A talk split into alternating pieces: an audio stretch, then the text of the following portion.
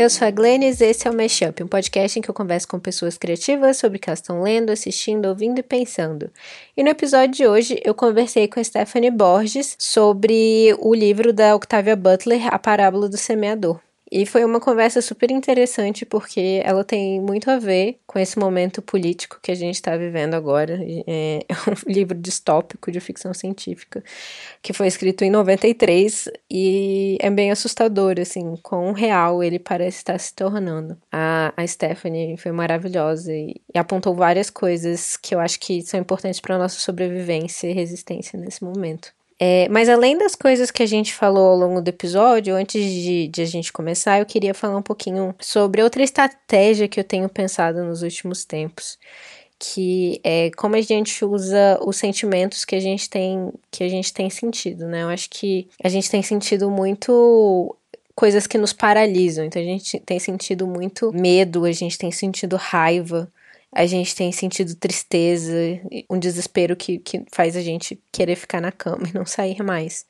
E a gente tem sentido muita raiva também. Então é nesse sentimento que eu quero focar, porque eu acho que a, o desespero e o medo, a tristeza, eles acabam sendo paralisantes. Mas eu acho que a gente também precisa ter espaço, ter alguns momentos para eles, só não, não se deixar ficar completamente imobilizado. A gente tem direito aos nossos sentimentos e a gente precisa dar vazão a eles mas é um momento de luta agora. Então eu queria falar sobre a raiva. E a raiva é um sentimento que eu acho que ele é, ele é complexo, né? Porque é, ele pode ser usado de forma muito negativa e autodestrutiva. Então, quando a gente vê todo esse ódio que está se propagando, a gente pode acabar é, reproduzindo assim coisas contra nós mesmos, como, como mulheres ou como pessoas negras ou com pessoas da comunidade LGBT, ver o ódio dirigido a nós nesse momento pode. E, e a raiva que a gente sente por isso pode acrescentar a um, uma autodepreciação. Então, acho muito perigoso isso. Eu acho importante, é, nesse sentido, de como a gente vai usar os sentimentos que a gente recebe, é, nesse momento o mais importante para a gente se cuidar é Vai parecer muito brega isso, mas é realmente o a gentileza e a bondade radical. Eu acho que a gente precisa ser radicalmente gentis e bons com nós mesmos. A gente tem que ter orgulho de quem nós somos e falar: a gente tá aqui e a gente não vai a lugar nenhum. Porque eu acho que não tem nada mais evolucionário e mais, nada que irrite mais as pessoas que nos odeiam do que ver a gente bem e ver que a gente se ama e, e ver que, apesar deles, amanhã vai ser um novo dia pra gente. Então, é, eu acho que, que isso pode me dar raiva também. Tô com tanta raiva que eu sinto vontade de demonstrar para todas as pessoas como eu sou uma pessoa maravilhosa e como eu mereço estar aqui sabe? É quase por despeito, assim, é quase mesquinho, assim. Você, você, é uma raiva que gera alegria, que gera amor por nós mesmos. Eu acho que essa é uma forma positiva de usar, usar a raiva, em vez de, de jogá-las contra nós.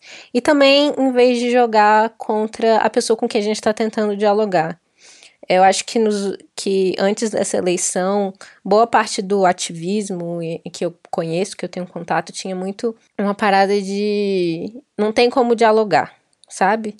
Essas pessoas é, são burras e a gente não tem como alcançá-las, e é isso aí e meio que largava de mão, sabe? E foi interessante ver nessas últimas semanas o esforço das pessoas para alcançar os indecisos e os mal informados, assim, porque mostra muito como a comunicação não violenta pode é, é o único caminho possível. A raiva nesse caso, não pode se converter em violência e agressividade na, na hora de falar, sabe? Então, que a raiva seja um, um motor para a gente ir atrás de mais informação, atrás de, de mais formas de encontrar para conversar com o outro. E a raiva é importante também porque por muito tempo a raiva foi um sentimento que era ou negado a mulheres, tipo, mulheres brancas não podem sentir raiva porque isso não é feminino e não é bonito, etc. E mulheres negras não podem demonstrar raiva, senão ela é a negra raivosa, é, briguenta, barulhenta e que não pode também. Então, é, formas bem diferentes de negar a raiva. Mas esse estereótipo da mulher negra raivosa, na verdade, eu acho muito inspirador. Não estereótipo, mas as mulheres negras raivosas que têm motivos por trás dessa raiva, sabe? E que usam a raiva de forma construtiva. Eu tava ouvindo recentemente o podcast da New Yorker. Foi um episódio com a escritora Rebecca Traister, que ela falou sobre o livro dela, Mad and Good, que é um livro que ainda não foi traduzido para o português e que eu também não tive acesso a ele ainda em inglês, porque ele está muito caro, mas o episódio falou bastante, então queria falar um pouquinho sobre ele. É basicamente sobre isso. Ela fala da perspectiva de uma mulher branca e ela fala o tempo todo sobre. Quando ela fala sobre é, os estereótipos e as expectativas colocadas sobre, sobre os sentimentos negativos como a raiva, ela fala muito claramente quando esses, essas expectativas são em cima da mulher branca e quando são em cima da mulher negra. E, e aí ela dá vários exemplos de raiva construtiva que foi ilustrada por mulheres negras. Então, por exemplo, Rosa Parks é, e outras figuras importantes, assim, principalmente do feminismo negro americano. Então, é isso. Eu queria falar também um pouquinho sobre um filme de infância que eu gosto muito e que eu tive a chance de reassistir esses dias, é, porque ele tá na Netflix. É o Matilda, é baseado no livro que eu amo, do Roald Dahl, também chama Matilda. E ele conta a história de uma menininha que cresce numa família completamente diferente dela. Ela é uma menina que gosta de ler e a família dela gosta de programas idiotas de televisão. Não que televisão seja sempre idiota, mas no caso dos programas que eles assistem, sim. E que vai desenvolvendo a capacidade dela mental e intelectual enquanto a família dela é bem trambiqueira e não se importa com ela e deixa ela sozinha em casa. E eu gosto muito desse filme, eu sempre achei ele transgressor pelo fato de ele colocar a família ele não coloca a família como algo que está acima das, dos relacionamentos que a gente constrói. Então, é um filme é um livro e um filme que são bastante transgressores nesse sentido. Ele coloca as nossas relações de, é, construídas através do afeto e do respeito acima daquelas de, do, das relações sanguíneas. E eu acho isso já muito, muito revolucionário. E além disso, a Matilda ela começa a de desenvolver poderes telepáticos, então ela começa a fazer as coisas se moverem através da, da do poder da mente dela. Só que para ela ter esse poder mental, ela precisa ela precisa sentir raiva no, no início, quando ela tá desenvolvendo isso. Então ela fala pro pai dela gritar com ela, ela provoca o irmão dela para ele é, de alguma forma atacá-la. E a partir disso ela consegue ativar a raiva dela e os poderes dela. E depois disso ela consegue controlar cada vez mais e usar os poderes de forma, é, de forma orgânica, assim, é, quando ela quer. Mas eu achei muito interessante essa, esse uso da energia da raiva de forma positiva. Enfim, esse filme é, merece ser revisto. E eu acho que a gente está precisando também, além de, de livros e filmes que tragam estratégias é, de filmes que conforto também. Esse é um filme infantil que eu amo muito de paixão desde sempre. Então, ele foi, foi muito legal ter esse conforto da nostalgia infantil e ao mesmo tempo não um conforto que falasse fica aqui quietinho, é um conforto que fala ainda tem jeito, ainda tem, tem formas e estratégias de a gente de a gente lutar. E acho que é isso.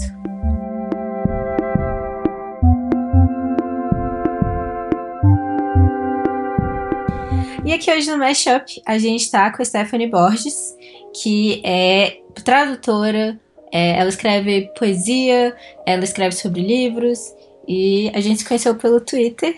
Ela. Você ouviu o episódio com a Kenia Freitas, né? Sobre Dirty Computer, do Janelle Monet.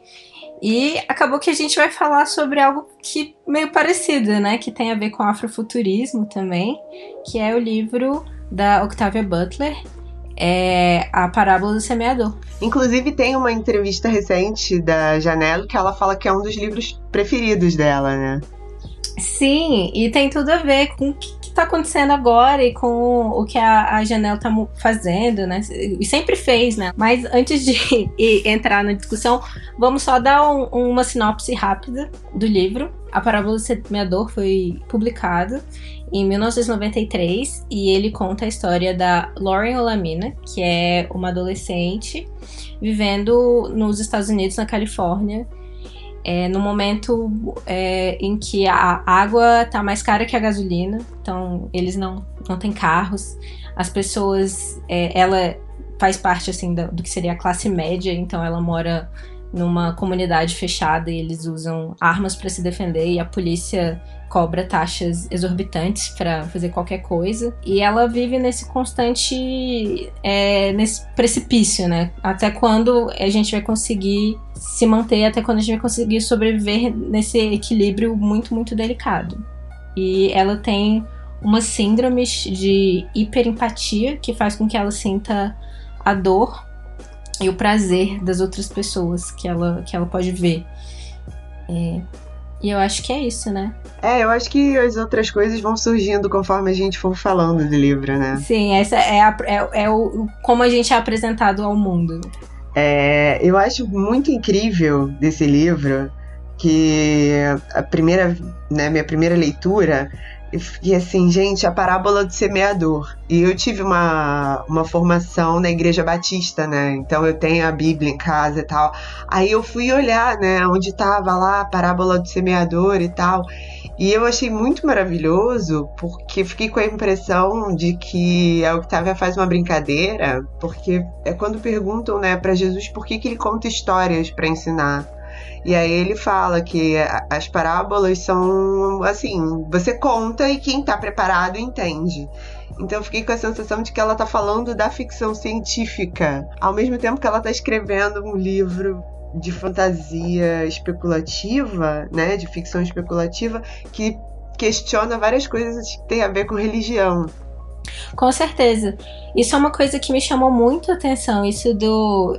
Tanto ela tá contando uma história que é meio que isso, ela tá contando histórias para as pessoas que estão preparadas para receber e ao mesmo tempo isso de como a gente separa as coisas. Tenho pensado muito de como a gente separa a ciência da religião, das exatas, das humanas, de forma muito maniqueísta às vezes, né? E eu acho que o, o afrofuturismo especificamente, ele traz muito isso do, da ciência misturada com a espiritualidade. E como não são coisas separadas. Tem até uma parte muito bonita do livro, logo no início, que ela fala sobre uma astronauta que, que morre né, no, no espaço. E aí ela fala do espaço como o paraíso também. E é isso, né? É, é o espaço é, é, o paraíso, é algo divino, mas ao mesmo tempo é algo palpável, algo que a gente tem acesso e tal. Eu acho isso muito lindo. Uma coisa que eu tenho notado assim nas minhas leituras de autoras afrofuturistas, eu entrei numa pira, assim, de um tempo pra cá. É, então, eu, depois que eu li o Kindred, eu li o Quem Teme a Morte, da Ninédia Okorafor, e agora eu tô lendo a, a série da Terra Partida, da N.K. Jemisin, que também é incrível, que fala também... É, tem muito essa relação da magia, a ciência, a relação das pessoas com a Terra, e eu noto que isso tem muito a ver com as teorias de descolonização. Né? É, tem vários pensadores que falam que na África né, a religião, a ciência, o saber, a cultura, tudo isso estava integrado e que vem a cultura ocidental e separa tudo isso. É do Ocidente, é europeia essa ideia de que é, a ciência está separada da filosofia, está separada da religião, e como se essas coisas não se conversassem de modo prático em alguns aspectos da nossa vida. Sim. E aí o afrofuturismo começa a puxar essa lógica de volta.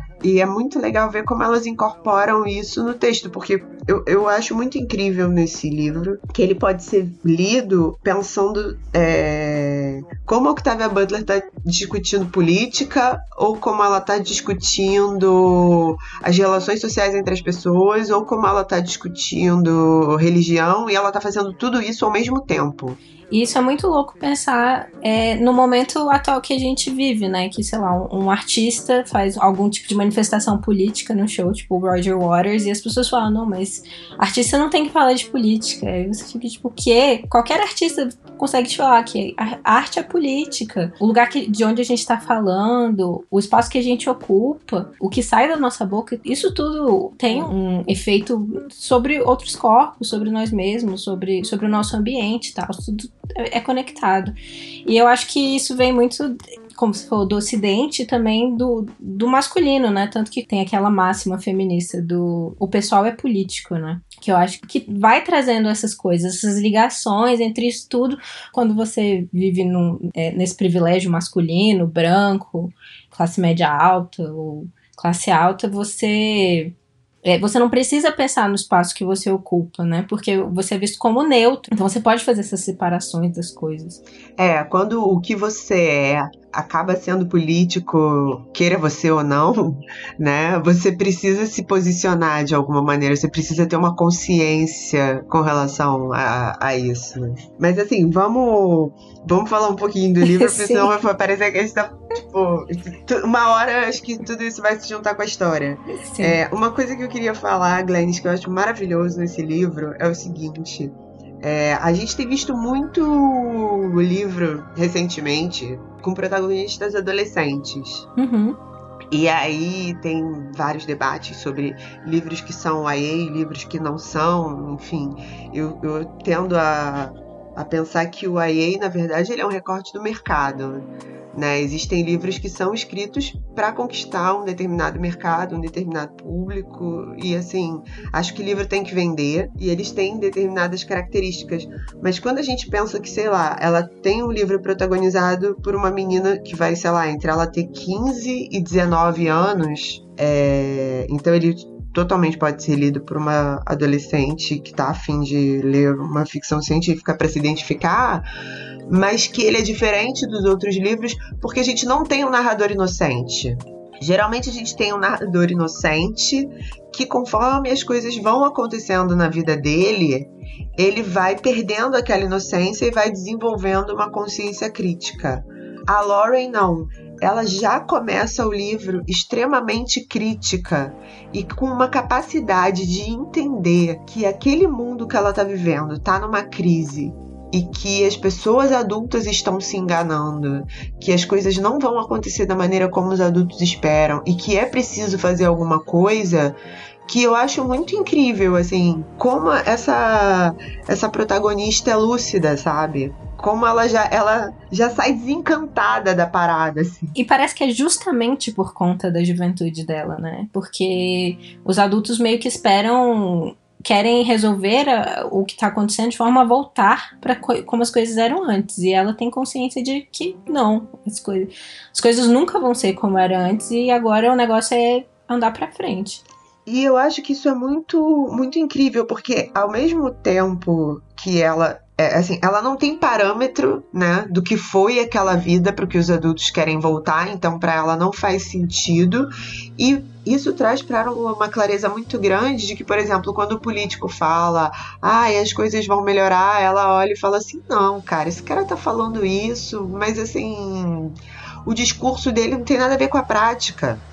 Como ela não tem essa nostalgia, ela só consegue olhar para frente, ela só consegue olhar para o futuro, tipo, tá, mas do que que adianta a gente viver aqui nesse bairro fechado, onde as pessoas no nosso entorno estão cada vez mais pobres? O governo não faz nada para melhorar a vida das pessoas. E daqui a pouco o nego vai estourar o portão, vai entrar aqui e vai saquear o nosso bairro. O que, que vai acontecer, sabe? E é muito doido porque ela tem essa clareza toda e ao mesmo tempo ela tem clareza de que se ela falar o que ela pensa, as pessoas vão meio que rejeitar ela, né? E ela fica boa parte do tempo negociando ali se ela vai falar o que ela realmente pensa ou não. Pois é. Quando ela fala com a amiga dela, a parada não é só que ela. Ela não tá nem falando, vamos sair daqui, vamos sair desse lugar e construir outro. Ela tá falando, vamos nos preparar no caso de algo acontecer. E só a ideia, né? Só plantar essa semente de que as coisas não podem dar certo, já é meio que revolucionário, assim, a amiga dela já fica apavorada. só de, de, de, colo de colocar na noção de esse mundo não vai continuar funcionando por muito tempo. Eu acho que é muito difícil dissociar esse livro do momento político que a gente está vivendo, né? De quando o Bolsonaro fala coisas do tipo, quero voltar 40 anos atrás, as coisas como eram 40 anos atrás. Ou então quando a gente fala, o capitalismo não está funcionando, a ordem mundial do jeito que tá, não tá dando certo. E as pessoas, tipo, elas não conseguem conceber uma forma diferente de viver, sabe? É, é, é, interessante às vezes conversar com os liberais e o jeito que eles falam é como se o capitalismo ou o liberalismo fosse tipo parte da natureza humana. E aí a gente fica tipo, cara, é, tipo, a gente tá na idade, idade contemporânea porque na França cortaram um monte de cabeça de um monte de reis, sabe? As coisas podem mudar de forma muito rápida. Pois é, mas é, eu acho muito louco porque é, esse livro foi escrito, né? Provavelmente entre o final dos anos 80 e início dos anos 90. Foi publicado em 93, que era a época do governo do Bill Clinton. Então, ele claramente mostra assim, tipo, gente, se o, o que ela estava antecipando era, se o capitalismo continuar esgotando o planeta da maneira como está, a gente vai ter um grande colapso, porque o que a gente tem aqui são, são vários colapsos, né? A gente tem esse essa Califórnia que ela tá pensando, esses Estados Unidos, onde chove uma vez a cada sete anos, você tem uma crise hídrica absurda, você tem milhares de pessoas desempregadas com fome, as fronteiras sendo fechadas. Tem as fronteiras fechadas e você tem uma migração interna enorme, né? Que são que ela fala daquelas pessoas que andam pela estrada migrando para o norte. E quando chega esse norte, pode ser tanto o norte dos Estados Unidos, que ainda é ainda é um lugar onde tem algum trabalho, ou para ir embora pro Canadá. E quando chega lá, tipo, o Canadá está fechado, gente. Eu achei muito louco isso. E as privatizações também, né? Cidades onde é, tudo é privado, as, as empresas comandam as, as, cidades e as pessoas imploram para ir para lá. E aí volta aquela ideia do liberalismo, né? Não precisa ter condições de trabalho. O importante é ter trabalho, o importante é conseguir viver. É, e eu acho que tem uma coisa muito incrível também na atitude da Lauren, é que ela questiona do tipo a sobrevivência pela sobrevivência. Né? Ela fala, tá, a gente tá aqui, a gente tem segurança, mas a gente vive fechado, a gente vive com medo, a gente vive nesse estado de alerta em que o tudo que a gente conhece, criou aqui, a qualquer momento pode acabar. Que tipo de vida é essa que a gente está vivendo? Eu acho que é muito incrível isso, porque quando ela começa a, a desenvolver o raciocínio religioso dela, embora tudo seja muito focado em pensar uma religião que te ajude a sobreviver e a lidar com as coisas, também é uma, é uma religião que está muito focada em construir sentido. Né? Assim, ela, ela quer ter propósito para as coisas né? E aí eu acho isso muito sensacional, porque não é uma coisa pragmática, no sentido de, ah, temos essa, essa religião antiga do Deus Pai onisciente, Velho Testamento, blá blá blá, não serve mais, né? Vamos pensar uma nova religião e ela cria essa essa religião semente da terra em que Deus seria mudança. Mas não é só que assim, aceitar todas as coisas horríveis que estão acontecendo, mas assumir a sua responsabilidade de fazer alguma coisa para que as coisas mudem. Ela fala o tempo todo que Deus, como mudança, Deus pode ser formado, pode ser shaped. Então você tem um papel ativo em Deus e Deus tem um papel ativo em você também. Ele te, É, na te tradução a a Carol Caires traduziu como moldado. Deus pode ser moldado. E aí funciona também muito bem. É, e tem uma parte muito interessante quando ela está discutindo essa religião com, com as pessoas com que ela vai conversando, que, que vão meio que se juntando ao grupo dela, né? E que ele, ele pergunta por que que você traz a ideia de, é, você traz religião para mudança? Por que você transformou a mudança em uma religião em vez de trazer isso como ideia? Né? E ela fala porque as pessoas esquecem ideias e religião é algo que vai sendo retomado, assim, por gerações e gerações. E isso me lembrou novamente o que a gente estava falando sobre as, como a gente separa as coisas.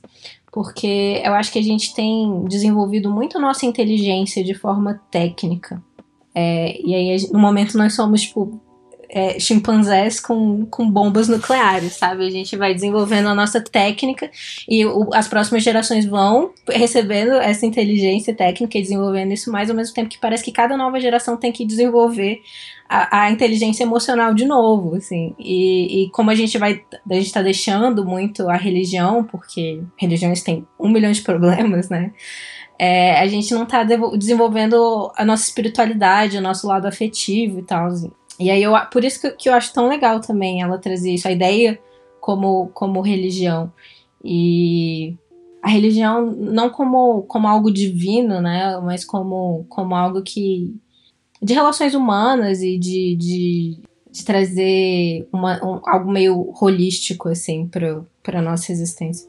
Esse, esse lance que você está falando sobre desenvolver a inteligência emocional, eu acho muito incrível porque, assim, né? Ela a Lauren, ela é filha de uma viciada em drogas e por isso ela nasceu com essa síndrome de super empatia que faz com que só dela visualizar alguém sofrendo, ela sinta a dor física, né? Assim como quando ela também vê coisas muito boas, ela sente a alegria, o prazer das pessoas. E aí é muito louco a gente pensar que uma pessoa ter uma condição dessa num mundo extremamente cruel, onde uma menina de 15 anos precisa aprender a atirar para se defender. Se alguém pular o muro do bairro dela e invadir a casa dela, isso tem um outro lado que, embora ela seja muito preocupada com a própria segurança e de não ser uma pessoa café com leite, assim, ser uma pessoa mais fraca por ter empatia, isso também faz com que ela desenvolva um pensamento comunitário muito forte, né? Sim. Ela pensa sempre nisso, assim, é, criar comunidades, criar grupos, ter pessoas com habilidades diferentes, seja no bairro ou depois que ela não pode mais ficar no bairro, quando ela precisa ir para a estrada. Ela tem uma clareza muito grande de que ela sozinha não consegue realizar as coisas, mas que se ela conseguir criar um grupo de pessoas que se importam minimamente com coisas em comum, ela consegue. Isso da hiperempatia dela também. É super empatia? Foi como foi traduzido? É hiperempatia. Ah, tá. Em, na tradução. Hiperempatia, eu achei interessante também porque quando eu pensei nessa síndrome, a princípio eu pensei, uma pessoa hiperempática seria alguém muito sensível, talvez desmoronasse com muita facilidade, mas na verdade isso faz o contrário dela, né? Isso faz com que ela é, tenha mais controle sobre as emoções. O fato de ela ter sofrido tanto junto com as outras pessoas, passar por tanta dor e, e ela ter que esconder essa síndrome que ela tem, faz com que ela seja é, muito equilibrada no final das contas. E eu acho que isso ajuda muito ela a desenvolver essa, essa maturidade emocional que ela tem. Sim, porque ao mesmo tempo que ela tem noção de que isso pode ser uma fraqueza, eu acho que ela nunca chegou, pelo menos ao longo da, da narrativa, né? Que é o diário dela, né? O livro. Em nenhum momento ela, ela vê a síndrome da hiperempatia como uma vantagem. Mas ela sempre pensa nesse aspecto da fraqueza. Mas a gente lendo consegue entender como isso molda o pensamento dela e como isso acaba colocando ela numa posição de liderança. Porque no fim ela acaba sendo uma menina que lidera um grupo com um monte de adulto, né? Tipo, as pessoas têm mais dinheiro do que ela, as pessoas têm mais armas, mais força, mais recursos, mas ela vai convencendo as pessoas de que se juntarem e cuidarem uma das outras e tentarem estabelecer uma vida que não é aquela que estava sendo feita até o momento, é uma possibilidade. E aí as pessoas embarcam na dela e vão junto, né? Sim. Ela ela é, é esse senso de comunidade que você falou. Ela demonstra para elas, olha, cada um de nós tem como acrescentar né, nessa comunidade que a gente está criando junto. se vocês é, quiserem ficar, a gente pode criar algo aqui. E você não tem mais nenhuma certeza fora daqui também, né? Que... É, eu acho que assim, é um. As pessoas estão diante de uma série de de desencantos, né? E aí elas chegam naquele ponto em que elas têm muito pouco a perder. Depois que as pessoas perdem as suas casas e começam a vagar pela estrada, o que elas têm a perder? O que elas estão carregando é a própria vida, né? Então, assim, chega um momento em que os argumentos dela de cuidar uns dos outros e procurar uma maneira de viver que não seja esse medo constante de ser atacado, assaltado ou de ter que ir para uma uma cidade que foi comprada por uma empresa e trabalhar para ter onde comer e dormir, sem ter que se preocupar se um dia vão invadir a cidade porque isso não é problema seu, acaba tendo um apelo das pessoas. As pessoas falam, falam assim: é, não, né? Não custa tentar, né? Deve dar certo. Sim. É, eu, o que eu acho interessante também é algo que eu tenho falado muito sobre o horror contemporâneo eu tenho percebido muito nos, nos filmes de horror mais, mais recentes, quando a gente tem agora filmes feitos por mulheres, feitos, filmes feitos por latinos, por pessoas negras, é, a gente vê aquela diferença do horror do, sei lá, do, da década de 30, que tinha muitos monstros, e o monstro era o outro, o monstro era algo que vinha de fora. E aí você tinha que destruir aquele monstro. O monstro era o diferente. E agora, quando os diferentes estão fazendo, por, por muito tempo a gente estava fazendo filmes que eram sobre se adequar de alguma forma, como uma mulher pode entrar no mercado de trabalho e se igualar a um homem. E aí eu tô vendo esses filmes agora, por exemplo, aquele The Girl Without the Gifts. Eu acho que ele é, foi dirigido por um homem branco, mas a protagonista é uma menina negra. Hoje a gente tem o A Forma da Água, que é, que é sobre uma mulher muda e um monstro da, da do Brasil. é, e a gente tem o As Boas Maneiras, que é sobre um, um uma mulher negra lésbica e uma mulher bissexual branca que, que queriam obrigar a abortar. E todos esses filmes, eles não falam mais sobre se adequar e entrar nessa sociedade que sempre os rejeitou. Eles falam, so, eles falam justamente sobre a revolta desses grupos marginalizados que eram vistos como monstros.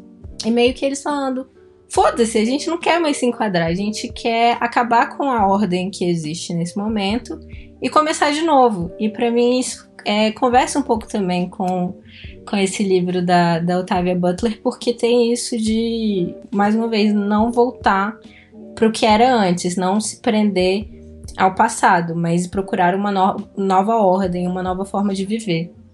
É porque é muito engraçado, porque se a gente para para pensar, né, assim, o, o, pensamento corrente é do tempo como uma linha reta e a ideia do progresso ser cumulativo. Aí vem a vida e mostra pra gente que não, né? o progresso não é acumulativo e tal, né?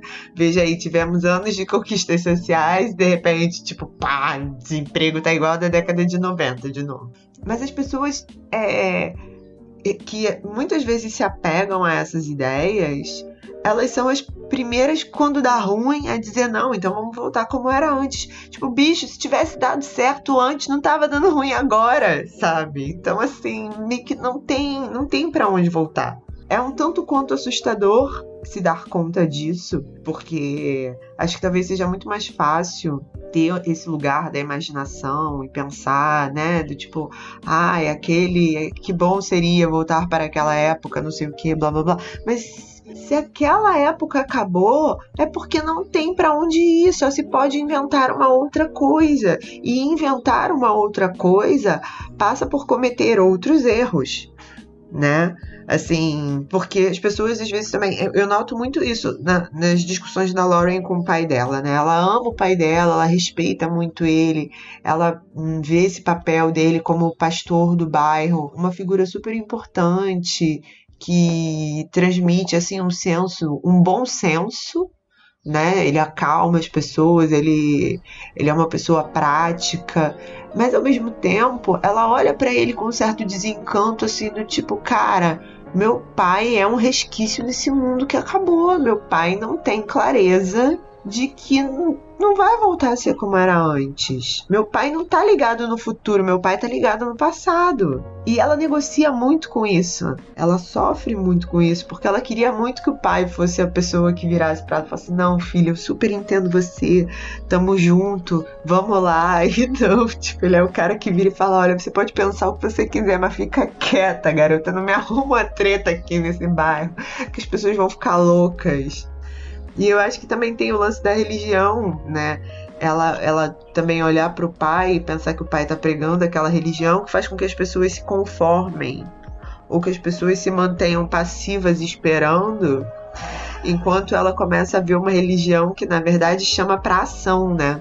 Tanto que seja a ação de se preparar para o pior acontecer, ou para a ação de assumir que deu ruim, que não vai voltar a ser como era e que é preciso fazer alguma coisa nova e diferente e fora do esquema que já se tentou, tentou e só levou ao esgotamento do planeta e à miséria. Porque eu acho isso, assim, é uma coisa que a gente nota muito nas conversas da Lauren com os personagens é que ela vira e fala assim: Mas a gente precisa tentar alguma coisa. E as pessoas ficam para ela assim: O quê? Como se mais nada fosse possível. Entra-se naquele debate viciado em que, do tipo, ah, as coisas são assim. Você está falando de fazer outra coisa. Que outra coisa? Como se ela fosse, sei lá, como se ela precisasse surgir com uma resposta pronta. Né? Como se não existisse construção, como se não existisse processo. E por muito tempo, quando eles se acostumam com as situações, né? Quando ela fala pra amiga dela que, que eles precisam se preparar para algo que vai acontecer, e a amiga dela fala: Mas nada vai acontecer, o mundo. É, pode acontecer alguma coisa, mas eu acho que é, é, improvável que aconteça. E aí, eu acho que para um leitor, né, que, que você está lendo aquilo como um futuro distópico, que o mundo está muito acabado, fica muito claro pra gente que, tá, que a situação está muito precária também. E aí perceber como os seres humanos vão se acostumando à situação mais desesperadora que, que existe é, explica muito, assim, de, de como, sabe, sapo em, em banheira de água quente? sabe, que a coisa vai esquentando, esquentando e a gente não vai percebendo, a gente vai se adaptando não se adaptando para tentar mudar as coisas, mas se adaptando a, a aquilo que está nos destruindo. Ao ruim, é, sim. E isso, ela vai mostrando isso em vários cenários, né? No, principalmente no início do livro, quando ela ainda tá no bairro, os momentos em que ela precisa sair do bairro. E aí ela vê todas aquelas pessoas, né? E ela vê tentando não ver, porque se ela vê, ela vai sentir dor. Mas ela, ela acha muito estranho que as outras pessoas que possam olhar não se choquem com aquilo, não se choquem com os miseráveis, com as pessoas drogadas no meio do caminho, com. Eu acho curioso, por exemplo, como a Butler usa a questão das drogas nesse livro para fazer uma crítica não só do escapismo, mas das pessoas que lucram com a miséria dos outros, né? Porque é um mundo onde tá tudo acabado, tá tudo ferrado, mas tem pessoas, tipo, vendendo umas drogas que fazem com que as pessoas fiquem malucas e tenham surtos de piromania e botem fogo nas coisas. Que é, é total do tipo, foda-se essa merda, né? Tipo, vou ficar doidão, vou botar fogo mesmo, porque não tem mais nada para acontecer, tipo, nada vai melhorar. Vou ficar chapado e queimar e ficar aqui vendo o mundo pegar fogo. É, é, pois é. A Lauren, ela meio que encapsula esse, esse equilíbrio de não se desesperar com as coisas que estão acontecendo, dizer foda-se, vamos tacar fogo nas coisas, e ao mesmo tempo não deixar de se sentir empatia, não deixar de se indignar com as coisas. Que eu acho que é o, o mais difícil, né? Como é que a gente continua a lutar, mas sem se autodestruir também. Com, esse desespero. Não sei se é porque a gente tá falando entre o primeiro e o segundo turno também, que é um momento muito esperador para mim, e que eu tive momentos de, de só querer chorar e, e ficar na cama em, em posição fetal. Cara, assim, não só você, sabe? Tipo, muita gente. Muita gente. É porque eu sou uma pessoa que eu já, já cheguei num ponto da minha vida em que, eu, por mais que eu queira, eu já não consigo. Então, assim, eu, eu sou a pessoa que eu, eu, estabeleci, assim, do tipo, eu posso dar uma choradinha todos os dias, mas eu vou dar aquela choradinha, acabou e Tipo, tem trabalho para fazer, tem que ligar para as amigas para saber como é que elas estão, tem que conversar com a galera e saber qual vai ser a, a próxima reunião para conversar, o que, que a gente pode fazer, entendeu? Então. Exatamente, é isso, é isso. É o equilíbrio Lauren que você alcançou. é tipo. É meio precário. Tem dia que você. Tem dia que você fica meio assim, do tipo, ah, não vai servir para nada. Aí você para assim e olha e fala, não, é isso que eles querem. Né? Eles querem que eu ache que não vai servir para nada. Aí você respira e volta, entendeu? Mas é todo dia.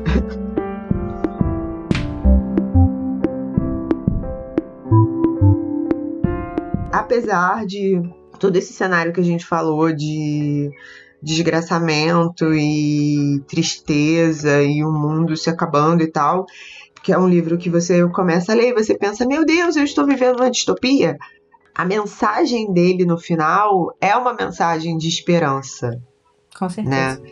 A gente tem muita distopia clássica. Duas coisas que me chamam atenção, me chamaram a atenção foi o seguinte: é, uma é que toda distopia clássica, né, quando a gente pensa no 1984, no Admirável Mundo Novo, a gente tem um indivíduo que tenta se rebelar contra o sistema e o sistema é muito maior do que ele, logo ele fracassa.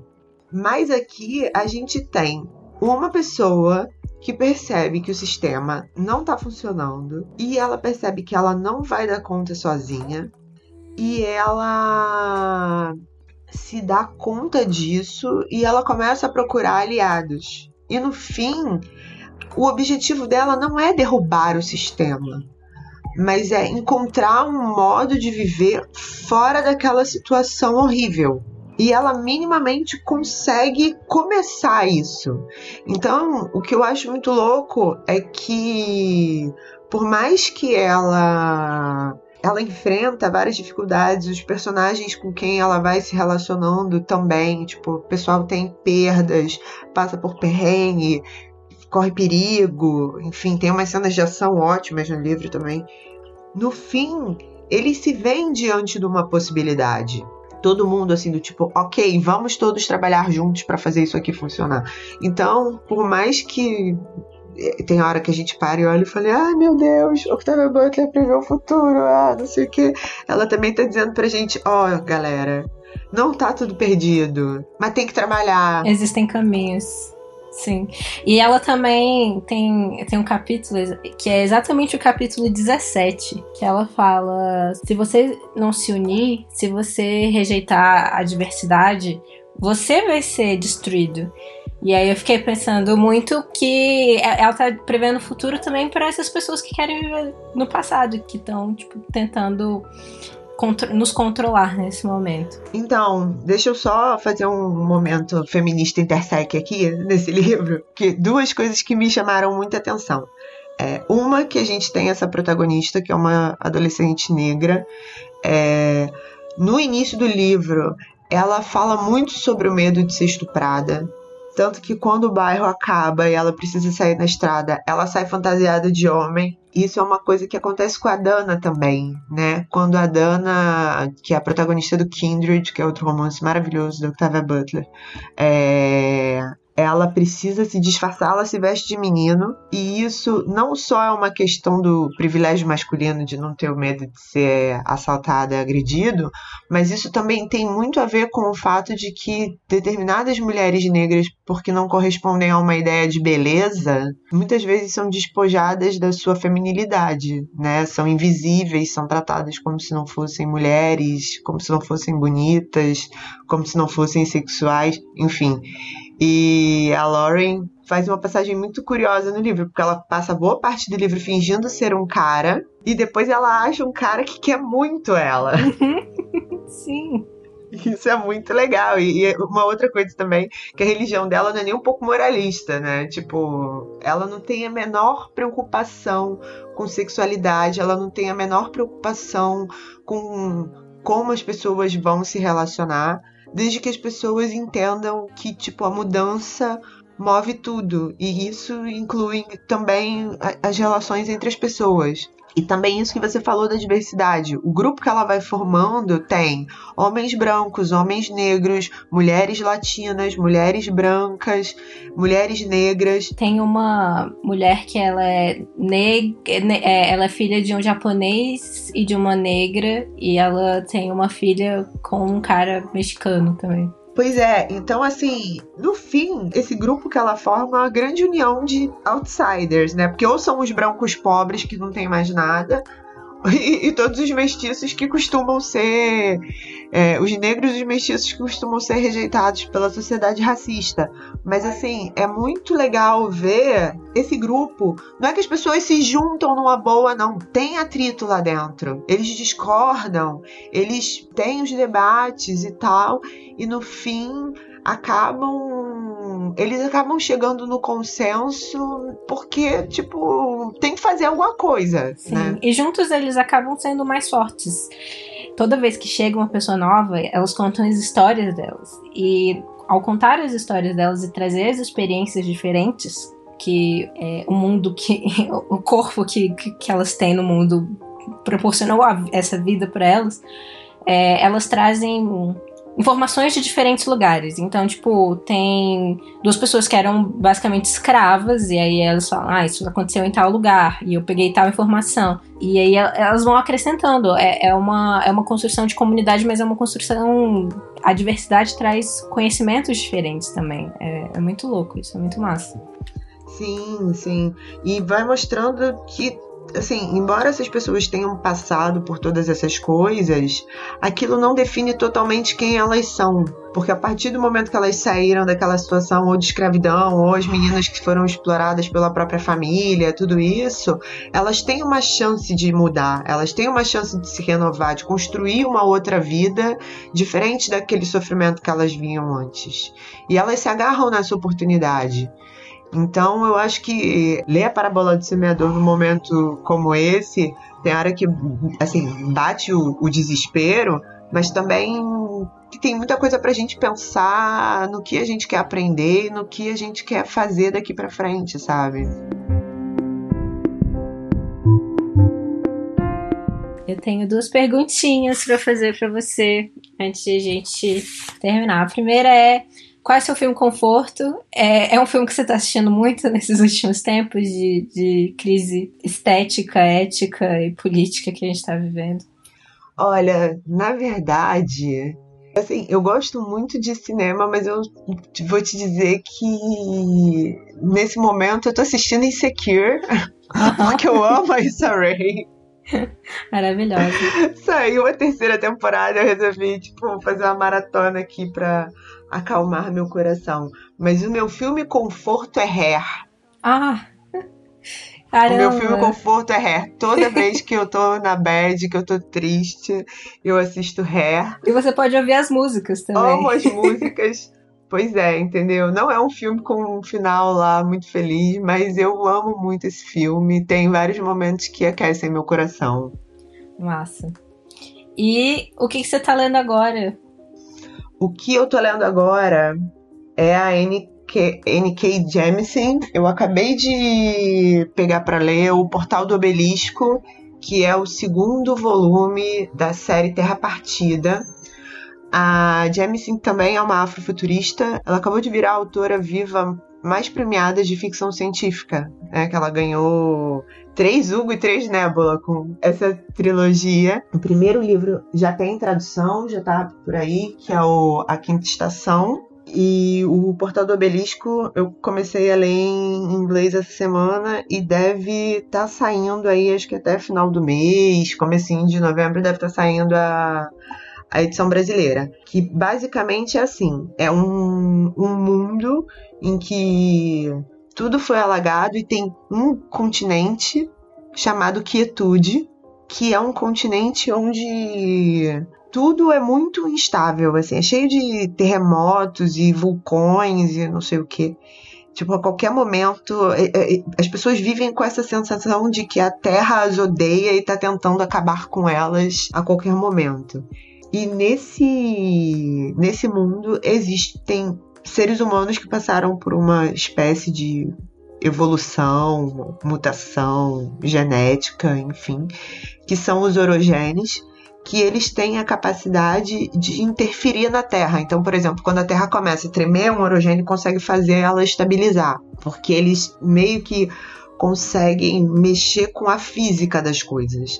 Então, é, tem um tremor de terra, eles conseguem absorver o excesso de energia da terra ou a energia cinética daquela placa que está se mexendo e, e conseguem estabilizar o, o, terremoto. Só que o que, que acontece? Eles não são considerados humanos. Então, quando descobrem que uma pessoa é um orogene, ou essa pessoa passa a vida inteira fingindo que não é, para não ser perseguida, assassinada, porque ela é considerada monstruosa, ou ela é mandada para um lugar do governo para ser treinada, e aí ela vira meio que um escravo do governo. Né? Eles desenvolvem as habilidades dessas pessoas para elas prestarem esses serviços, né, de controlarem as instabilidades e tal, mas elas são vigiadas o tempo todo, elas não têm direito nenhum, assim, a autonomia, a privacidade e tem uma classe de pessoas também que sofrem uma mutação que acompanham e monitoram o que eles fazem. Se você sai das regras, matam você, que são os guardiões.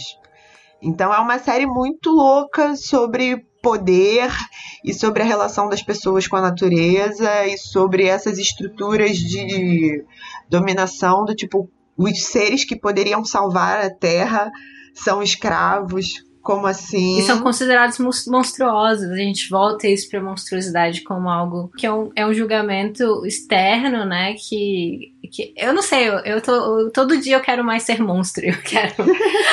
é, como é que é? é Embrace. Não é embrace, é tipo. É o que? Se apossar? É, me apossar da monstruosidade. E... Ah, sim. É, basicamente, porque é isso, monstro, é, bruxas, monstros, né? Eram tudo que era de ruim, que na verdade é, o, é onde está o nosso poder também. Não, e é só o diferente, né? É só o diferente, não é realmente o que vai te fazer mal. O que eu acho mais louco hoje em dia é que a gente está tendo que repetir o tempo todo agora que as pessoas têm direito de serem como elas são sabe? E, e, que isso não ofende ninguém, né? Assim, você ser o que você é, enfim.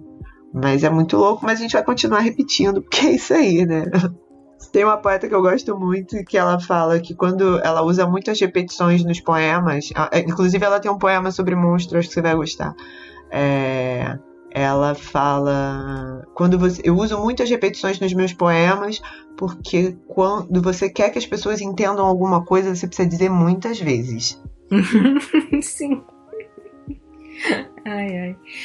E é, para terminar eu vou falar de um livro que eu estou lendo também. Eu acho que tem um pouco de a ver com a nossa conversa de hoje que é o o ódio que você semeia. Ah esse livro é maravilhoso esse livro é muito maravilhoso. Eu li ele em inglês também, dá para sair o filme. Sim, por isso mesmo que eu tô lendo. Eu amo muito a, a Madeleine Stenberg. E, e é, é, um livro de YA, né? Um livro pro, pro público infantil juvenil. E, e, eu acho que então conversa um pouco o que a gente estava falando hoje. Ao mesmo tempo, eu volto para uma questão que eu tenho com muitos livros de ficção científica e distopia, que principalmente quando eles são escritos por pessoas brancas, tem muita coisa que já é real. Ou quando são escritos por pessoas nos Estados Unidos, tem muita coisa que já é real em outras partes do mundo. É tipo, isso só vai ser um problema mesmo quando chegar nos Estados Unidos, ou quando chegar nessas pessoas privilegiadas. Aí o ódio que você semeia traz é, é uma coisa que deveria ser totalmente distópica e ninguém deveria viver dessa forma, mas é real. E pra gente lembrar, né, que é isso, ficção científica Sim. e distopia tá muito calcado na realidade. Eu vou te dizer que eu li recentemente um ensaio de um, um estudioso do afrofuturismo chamado Kodo Exum, que ele fala que a verdadeira modernidade foi das pessoas que foram raptadas na África, enfiadas no navio e saíram no mundo novo. Né? Ele fala que a verdadeira modernidade não é a velocidade do trem, não é o telégrafo, é a ficção científica da abdução. A pessoa tá lá vivendo sua vida, metem ela num porão, metem ela num outro porão e aí um dia ela sai numa terra totalmente diferente. Sim.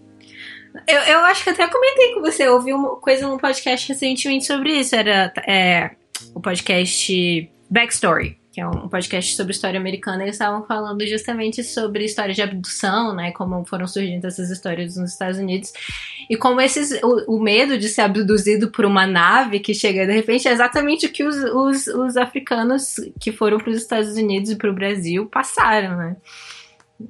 Então, é igual uma, outro dia eu vi uma escritora indígena no Twitter falando, ela falou, ah, as pessoas falam que estou com medo de viver na distopia, os indígenas estão vivendo isso desde que o homem branco desembarcou aqui. Exato, exato. Mas enfim, coisas pra gente pensar, né? Na hora que a gente pensa assim, ai, nossa, está vindo a distopia. Não, tipo, a distopia ela tá sendo distribuída por aí de acordo com quem você é, aonde você nasceu, quantos recursos você tem.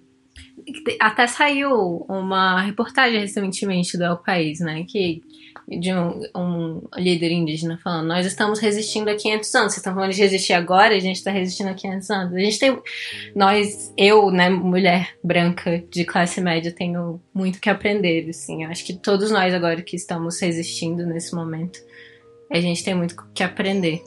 É, mas eu acho que, assim, é, essa consciência de que a gente precisa aprender é o primeiro passo, sabe? Tipo, o grande problema, acho que são justamente as pessoas que estão tão apegadas às suas próprias certezas que elas não se abrem para ouvir o outro. Que tá dizendo ali, cara, eu tenho tanto direito de existir quanto você, sabe? Eu acho que é isso.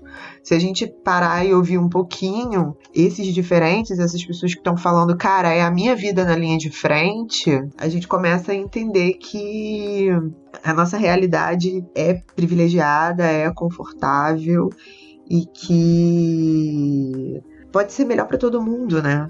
Assim, não precisa, a gente não precisa continuar vivendo nessa lógica da escassez, do tipo, cara, deixa eu garantir o meu aqui e o outro que se ferre, porque daqui a pouco vai ser alguém com mais dinheiro pensando isso e o próximo a se ferrar fica sem você eu.